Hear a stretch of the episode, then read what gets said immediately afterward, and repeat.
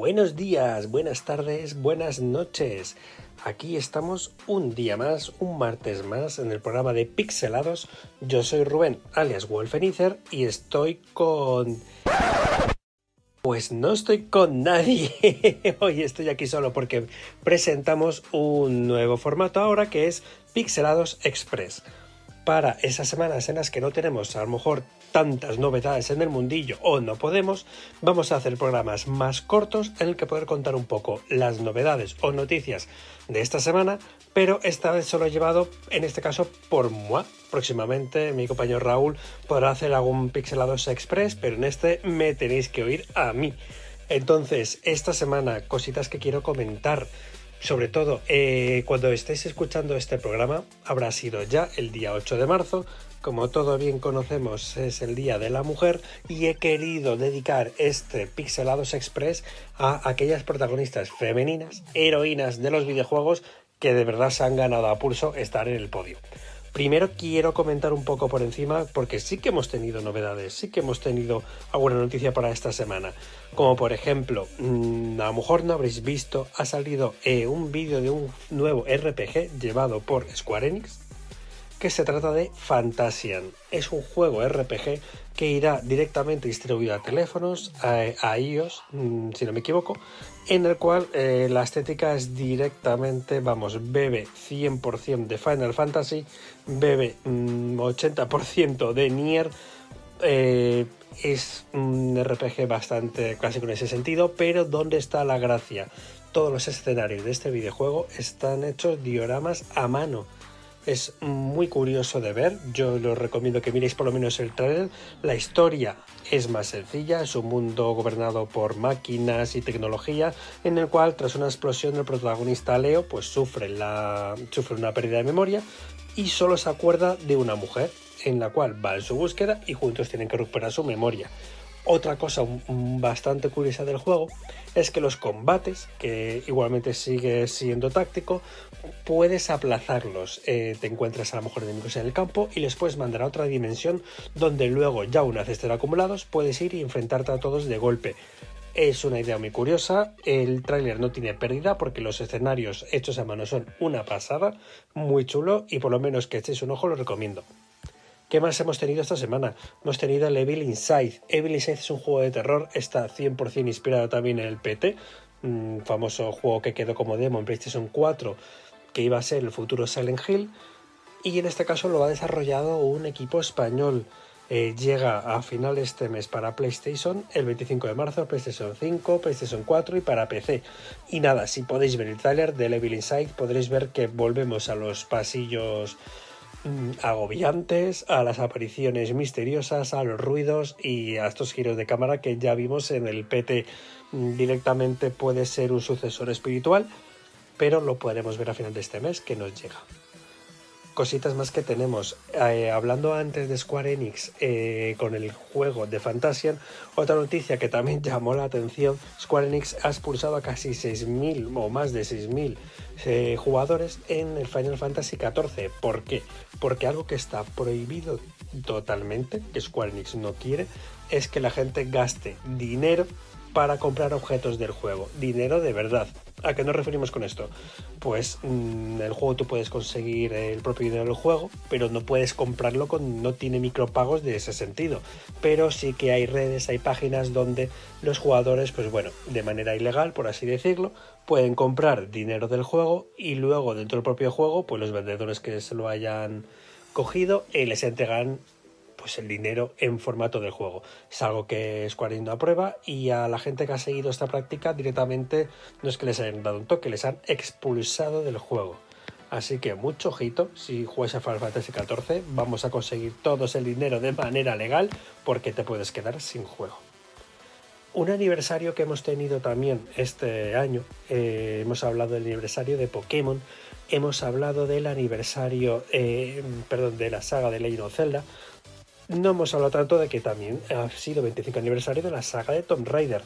Entonces todavía no se ha dicho nada al respecto, pero sí que se ha filtrado en la store de Microsoft que va a haber mm, un trilogy una edición especial de los, eh, no de los tres primeros Tomb Raider, pero sí de los que ya hizo a partir de Square, los que sería del reboot de esta trilogía, y el que supuestamente eh, va a salir eh, un pack junto, junto con todos los DLC, los juegos completos, y directamente estarían disponibles en la página de la Store. Todo esto es simplemente mm, más que rumores, sí que están basados porque se han visto, pero fue por error se descubrió que se había filtrado en la página de Microsoft Store, pero eh, inmediatamente se eliminó. Pero sí que se sabe que en un principio la Definitive Survivor Trilogy, que se llamaría así, estaría disponible eh, seguramente este mes. Así que nada, tendremos la noticia y si no habéis tenido la oportunidad de jugar a estos juegos nuevos de Tomb Raider, pues es el momento. Y otro juego que quiero comentar, que además va a venir eh, por fin más novedades, se trata del Tales of Arise, este juego de la saga Tales que nos anunciaron en el E3 de 2019 y que ahora por fin ha decidido sacar un nuevo tráiler. Es un trailer más corto, pero se nos desarrolla más la historia. En el primer trailer vimos un poco de gameplay, vimos que se trataba de un juego RPG pero con acción a tiempo real y ahora podemos ver un poco más la historia de los protagonistas. El juego estaba previsto para 2020, todo el tema COVID ha impedido esto y no es que se haya pospuesto, perdón, para el 2021, sino que en primavera del 2021 tendremos más noticias. Ya nos dirán si sale a final de este año, se sigue retrasando o qué, pero por fin se acabó un poco la sequía de noticias de este juego que la verdad le tengo muchísimas ganas, tiene una pintaza y si no habéis visto el tráiler, echadle un vistazo. ¿Qué tenemos siguiente? Tenemos eh, un no es un error en este caso, o puede que también, pero algo que queremos desde hace mucho tiempo, cuando se anunció la PlayStation 5, era si From Software nos iba a regalar una siguiente edición de Bloodborne, mm, Bloodborne 2, básicamente. ¿Qué es lo que ha ocurrido? Igual, se ha filtrado, a lo mejor por error, que eh, cuando un usuario que quería acceder al Bloodborne directamente de su PlayStation 4 le daba una opción en la tienda de adquirirlo para PlayStation 5, dando a entender que mm, si bien no vamos a tener todavía la siguiente entrega, sí que parece ser que vamos a tener una optimización, una actualización o el juego de nuevo para PlayStation 5 pues imagino que con las mejoras correspondientes, porque a día de hoy, si quieres jugar al Bloodborne en la PlayStation 5, no vas a apreciar ni mucha mejora de frame, no vamos a apreciar ese salto generacional y aunque bueno, obviamente no se va a rehacer de cero, sí que vamos a poder tener esa actualización que parece que se va a venir en breve. Pero vamos, lo dicho, todo está viniendo por mm, errores, por filtraciones de jugadores mm, que descubren. Y la última actualización que quiero comentaros de juegos sería del Genshin Impact, porque el Genshin Impact ya nos va a llegar la siguiente actualización, la 1.4. La vamos a tener también en la segunda mitad del mes, a partir del 17 de marzo. Tenemos un nuevo personaje que los que jugamos al Genshin Impact ya la habíamos visto en alguna escena, que se, se llama Rosaria. Es la monja que nos acompañaba en Espina Dragón y que por fin va a hacer el salto al juego. Se trata de un personaje de 4 estrellas, de hielo, y va a venir con nueva historia. La historia lo único, como pasa anteriormente, tenemos que tener avanzado por lo menos el rango de aventura de nivel 20 y vamos a disfrutar de un nuevo evento en el juego. Ya teníamos el rito de las luces de Liyue, ahora nos viene un evento en Mondstadt. Eh, se trata sobre todo de minijuegos muy curiosos, nuevas mm, técnicas que no habíamos visto hasta ahora en el juego, de plataforma, de saltar, juegos de disparos. Han querido meter nuevo contenido en ese sentido y por fin la historia del juego va a avanzar según hemos podido ver en el tráiler, aparece nuevo enemigo, seguramente sea nuevo boss semanal y tenemos por fin continuación de nuestro hermano o hermana, depende de lo que hayamos seleccionado, y por fin a lo mejor puede aparecer. El trailer te lo deja ahí, que la historia va a continuar, que ya iba siendo hora porque no mete muchos eventos, pero en cuanto a historia nos dejan muy atrás. Entonces, de actualizaciones, chicos, esta semana tenemos hasta aquí. Pero, como bien decía en el podcast Express, a lo que quiero dedicar el resto de este programa es a las heroínas con las que hemos podido disfrutar. Eh, iba a desde el principio, porque al principio estaban más discretas, pero ya tenemos juegos protagonizados por auténticas heroínas y que sé que todos mm, vais a saber, pero seguramente me dejé del tintero miles. Pero sí que hay algunas que me gustaría comentar. Heroínas principales. Eh, seguramente cuando hablamos de protagonistas de videojuegos, la que ha marcado una tendencia durante siempre ha sido Lara Croft, que encima cumplimos el 25 aniversario este año. Yo de Lara la descubrí desde la Sega Saturn, jugando al primero.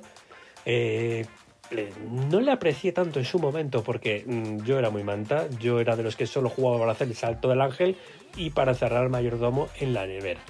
Entonces no disfrutaba tanto del juego, pero cuando pude por fin continuar con su historia, los dos primeros me parecen una maravilla.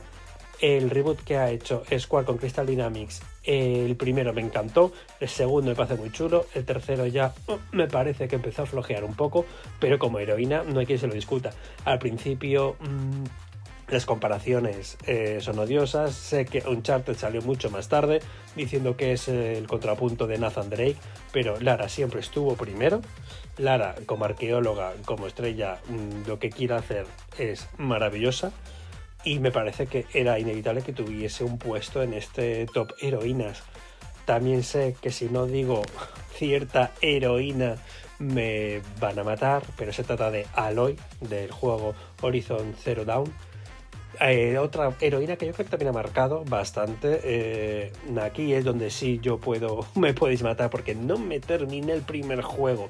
me gusta mucho la estética, me gusta mucho la historia, pero me atasqué en cierta, cierta parte, no pude continuar.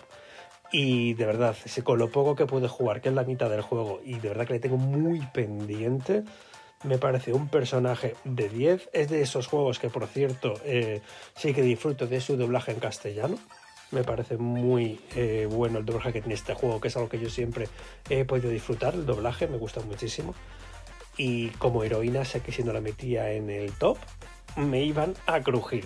Pero reconozco que es un personaje de armas tomar y algo que me encanta son los personajes femeninos protagonistas, pero que son ellos quienes llevan la rienda y no tienen que ir ni ser rescatadas ni salvar a nadie.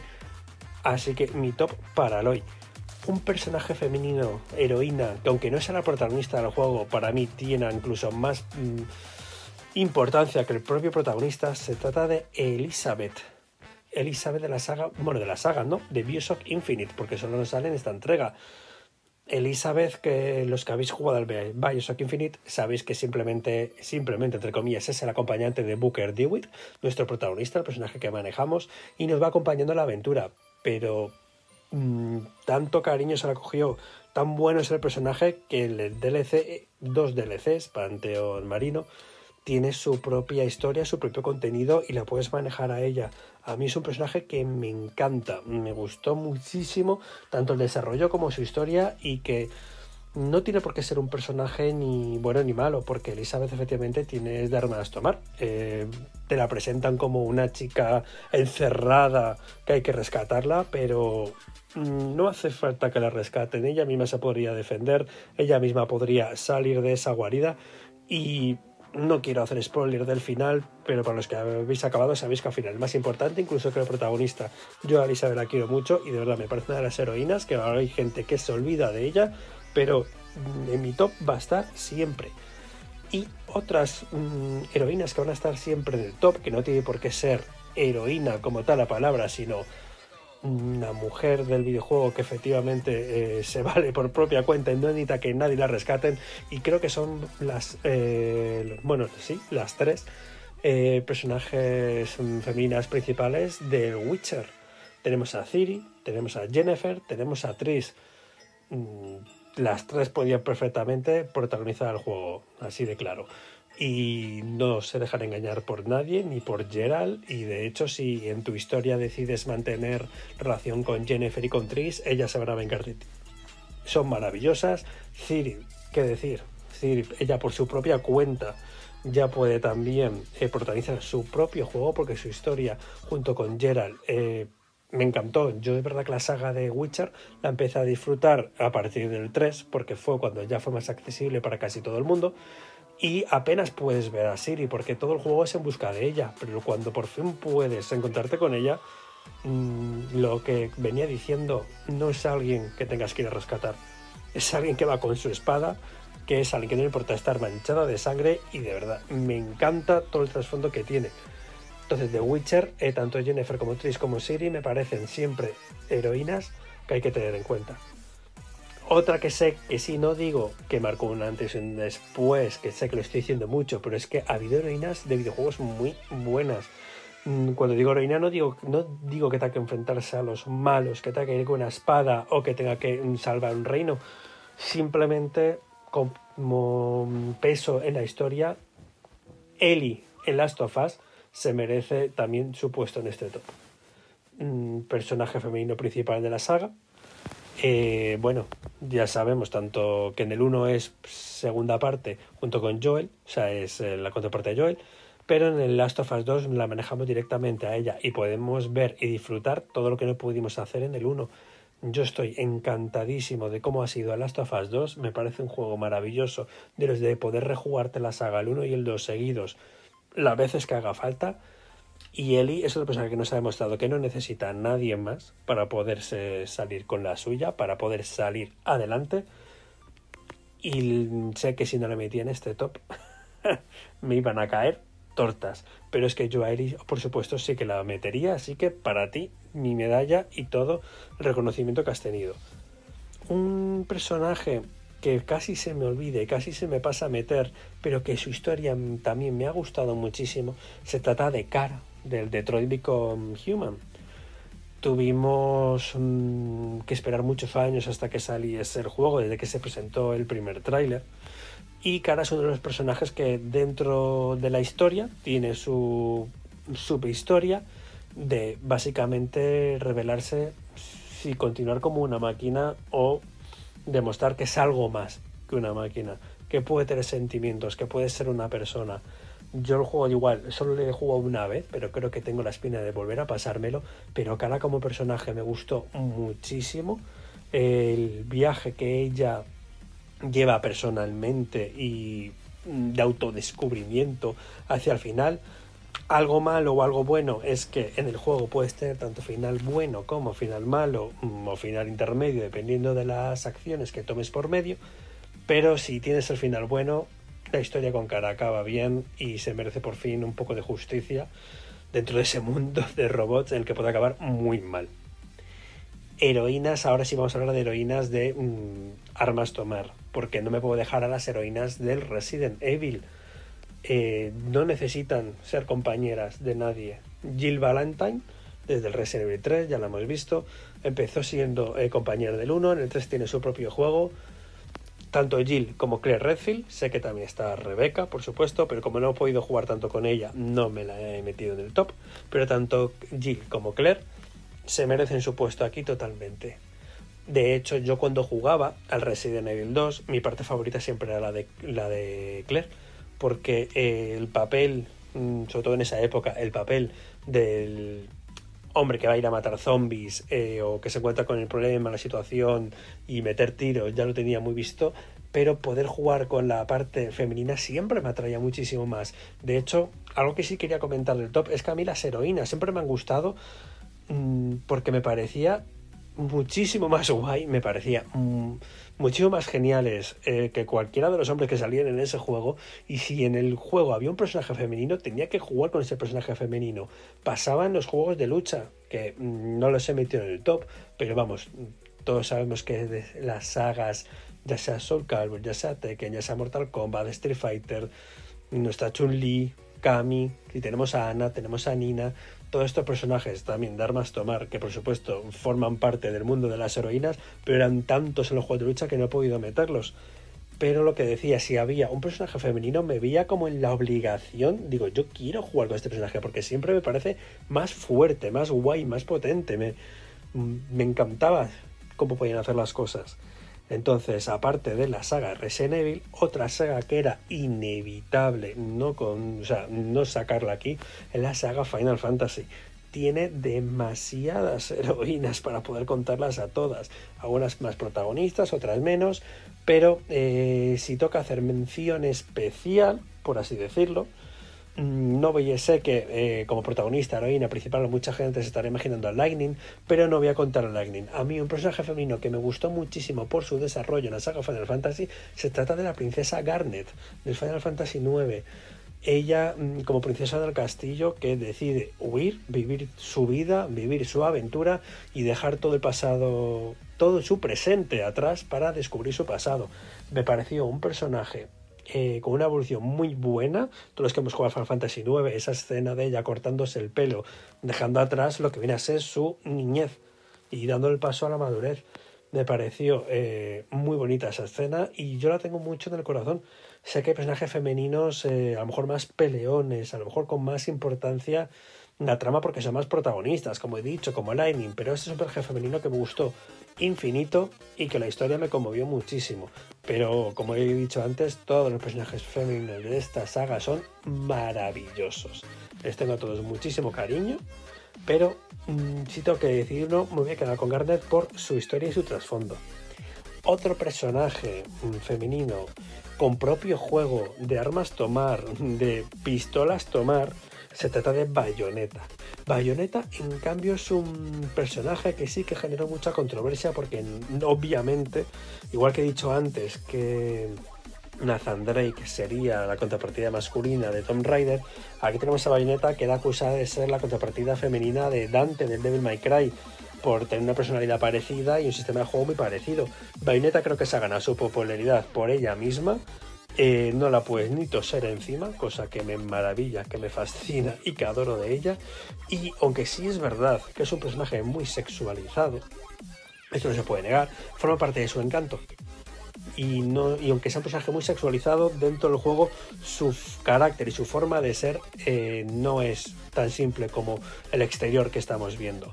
La historia con eh, Cereza y toda la historia de las brujas de Umbra y cuando vas descubriendo su pasado, creo que ves que es algo más que simplemente mm, meter patadas y metralletas y disparo a todos los ángeles que veas Así que mm, desde las que no hay que juzgar solo por la portada, pero creo que como heroína o antiheroína está aquí por, vamos, valor propio. Hay personajes que no sabía si meter o no meter.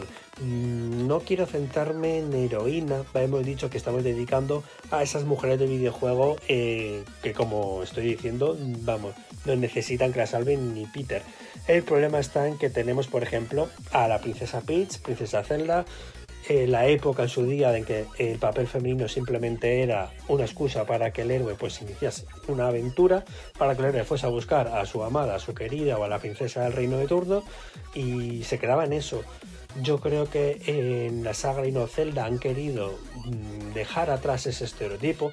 Ya en el precio de Wild y en el Hyrule Warriors hemos visto cómo Zelda toma sus propias decisiones, su propio papel de que ya estoy yo para salvar a todo el mundo y coger más protagonismo. Eh, estoy deseando de que por fin salga eh, un juego con la princesa Zelda a día de hoy, jugable y protagonista. No un Link femenino como Link el que está dicho, sino Zelda que en New Warrior ya la podíamos manejar, pero no deja de ser eh, coprotagonista junto con Link y el resto de personajes queremos a Zelda directamente, su punto de vista, su historia, y si tiene que ser ella quien tiene que ir a salvar a Link, que vaya ella.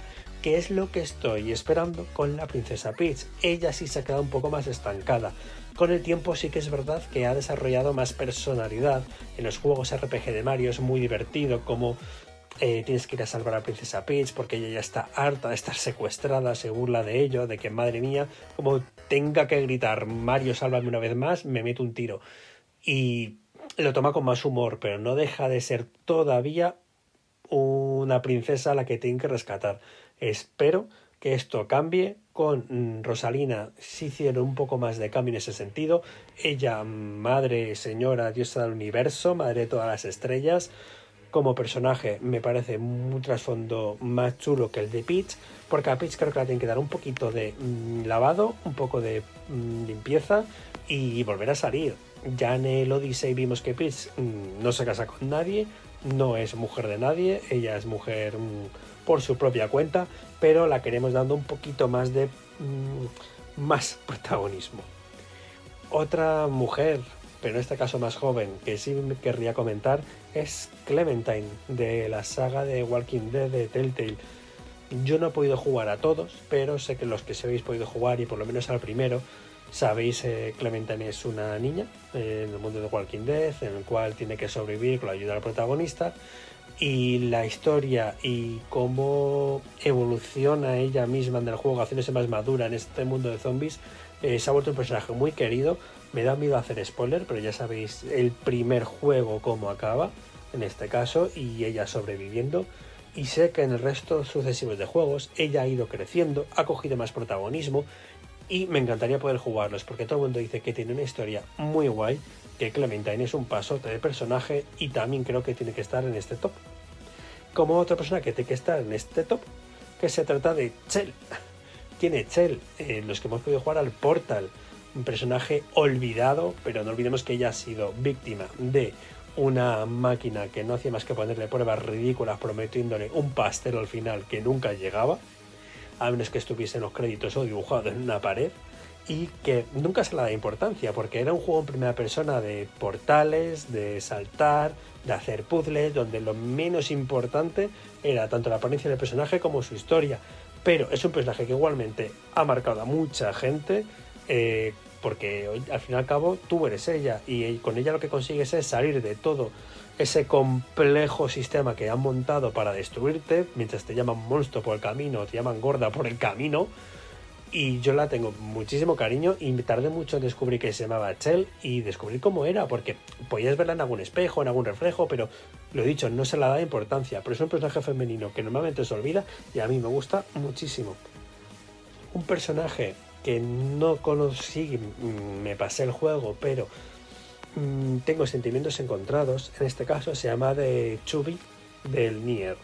¿Por qué tengo sentimientos encontrados? A mí en este juego lo que me ha pasado es que el personaje femenino obviamente es muy potente, es un diseño chulísimo, pero eh, mi problema con este juego concretamente es la sexualización.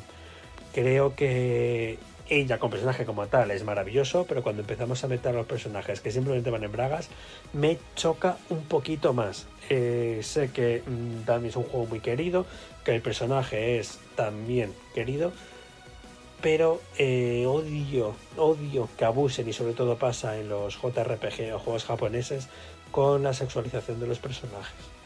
Mm, no hace falta hacerlo en ningún caso, porque ya paso además al siguiente caso, y se trata del juego que salió a, a raíz perdón, del Uncharted 4 porque una vez nos pasábamos eh, con Nathan toda la historia, que compartíamos un poco de protagonista con nuestra contraparte femenina, teníamos el legado perdido, si no me equivoco, que ahora sí que lo estoy diciendo un poco de memoria, que era la no continuación de Uncharted, sino una historia paralela donde podíamos jugar eh, con la parte femenina, con la compañera que veíamos en el 4. Eh, estoy más Mm, porque yo esto lo estoy comentando aquí con vosotros en este mm, Pixelados Express, pero hay mucha cosa que estoy recordando de memoria, porque eh, vas con, diré el nombre del personaje, no lo diré, con Chloe, con Chloe con Nadine, vas de, ya me salía. Eh, como juego, o sea, te lo vendieron como una especie de DLC de Uncharted 4, pero en ningún caso mm, hace falta, eh, vamos, yo no lo juntaría porque como juego propio funciona perfectamente, sin falta de ser DLC. De hecho, que se vendió físico separado y te lo venden como si fuera un DLC. Pero eh, lo mismo, no hace falta tener a Nathan Drake de por medio, aunque siempre les guste tenerle ahí, porque tanto Chloe como Nadine nos hablan del juego perfectamente. Mm, es verdad, ahí sí que es inevitable comparar con Lara Croft, ya que el papel que hacen sí que es parecido, pero yo le disfruté muchísimo y me parece que sí que son personajes femeninos que hay que tener en cuenta. Lo dicho, es imposible meter a tantos personajes maravillosos, todas las mujeres de los videojuegos que hemos pasado horas con ellos. Es que estoy convencido que no soy el único que en cuanto en un juego el protagonista eh, era una mujer mm, que veíamos que no estaba para que la toque las narices, lo preferimos mil veces al típico héroe de turno. Mm, los juegos de lucha, de verdad, yo era el que se cogía siempre a Chun-Li. Porque era el único personaje femenino que había al principio de Street Fighter y era el mejor de todos. Tardaron mucho en darse cuenta de que eh, lo que queríamos era esto. Un personaje femenino, eh, héroe, antihéroe, que también se nos coló y que mucha gente le tiene cariño, se trata de Senua, del juego de Hellblade. Yo por lo menos sí que le tengo mucho cariño. Eh, me gustó mucho en este juego ella cómo se enfrenta a sus voces, cómo se enfrenta... diría que es un juego de mm, terror, no, juego psicológico, un juego sobre no la psicopatía, no la palabra, pero un poco sí la psicosis, el desequilibrio, eh, múltiple personalidad. Mm, la ves en primera persona eh, cómo está en este tipo de esquizofrenia, de enfermedad, y cómo ella vive su historia para no puedo decir lo que quiere descubrir porque sería spoiler, que el juego ya tiene mucho tiempo, pero si lo queréis disfrutar, eh, como es igual, personaje femenino maravilloso y que mm, no, vamos a decir, venga, si vamos a decir que es terror psicológico más o menos. Eh, no es que sea un juego de miedo, si no lo habéis jugado, es un juego de acción, de aventura, eh, pero te enfrentas a la psicosis del personaje, vas, es un juego que se disfruta mil veces mejor con auriculares puestos para oír lo que ella oye y con las voces que ella tiene en la cabeza. Y es un juego que realmente me tendría que volver a jugar, porque Senua se la echa mucho de menos y estamos esperando el Hellblade 2. Y ya para acabar este Pixelados Express y mencionar a una última heroína que me gusta muchísimo, que sé que me he dejado a miles, Aya Brea. Aya Brea es la protagonista de la saga de Parasitive, eh, cual pudimos disfrutar en PlayStation 1, en la PlayStation 1 y luego en la PSP, pero eh, a partir del Parasitive 2 porque el Parasitive 1, que es el que inició toda la saga, no nos llegó a Europa. Nos mandan directamente el 2 porque argumentalmente, bueno, se puede jugar el uno y del otro. Hay Brea, agente de policía, en la cual la historia eh, se centra en la jugabilidad, vamos a decir, primero, que es una mezcla entre un Resident Evil, Dino Crisis, ese estilo de juego, y mezclado con eh, magias, mezclado con un sistema de combate eh, RPG, ya que quien está detrás de este juego se trata de su, eh, Squaresoft, el Square Enix de día de hoy. Entonces el juego nos presenta a Yabrea y una situación que se trata eh, de las mitocondrias. ¿Cómo poder explicarlo? Porque yo este juego lo jugué hace muchísimo tiempo, pero eh, si no recuerdo mal, el problema era que las mitocondrias, que son esos elementos que tenemos dentro de organismos que tenemos dentro de nosotros mismos, eh, están mutando, estaban mutando las personas, estaban cambiando, estaban haciendo efectos como de combustión espontánea, estaban haciendo transformaciones y había que impedir y parar este proceso. Entonces, Ayabrea fue un personaje femenino que a mí me encantó, me entusiasmó, me flipó y gustó muchísimo, pero eh, no pudimos disfrutar de su primera entrega en Europa, pues bueno, hasta más tarde, con emuladores como pudimos. Allá la pudimos ver luego en PSP, pero ya murió un poco ahí la saga, y ahora estamos esperando a que nos den por fin un remake de esta obra, porque eh, en su día tenía muchos problemas de jugabilidad, ya que el sistema combinado de acción tercera persona con tiros al Resident Evil, pero mezclado con un menú de comandos para hacer magias, se hacía muchas veces muy complicado y se echa de menos a este personaje, pero yo siempre atendí mi corazoncito. Y hasta aquí este Pixelados Express, no quiero enrollarme mucho más, ya que queremos que sea un segmento más cortito, pero que os he podido comentar por lo menos heroínas que a mí siempre me han gustado, a lo mejor no son las que más me han marcado y me he dejado 80.000 seguro por detrás que vosotros sí que recordaréis, que me las podéis decir por supuesto, pero un breve resumen y mm, ya para acabar de todo, heroína de videojuego realmente no es mm, que tenga que coger un arma, como por ejemplo Samus, que no la he mencionado.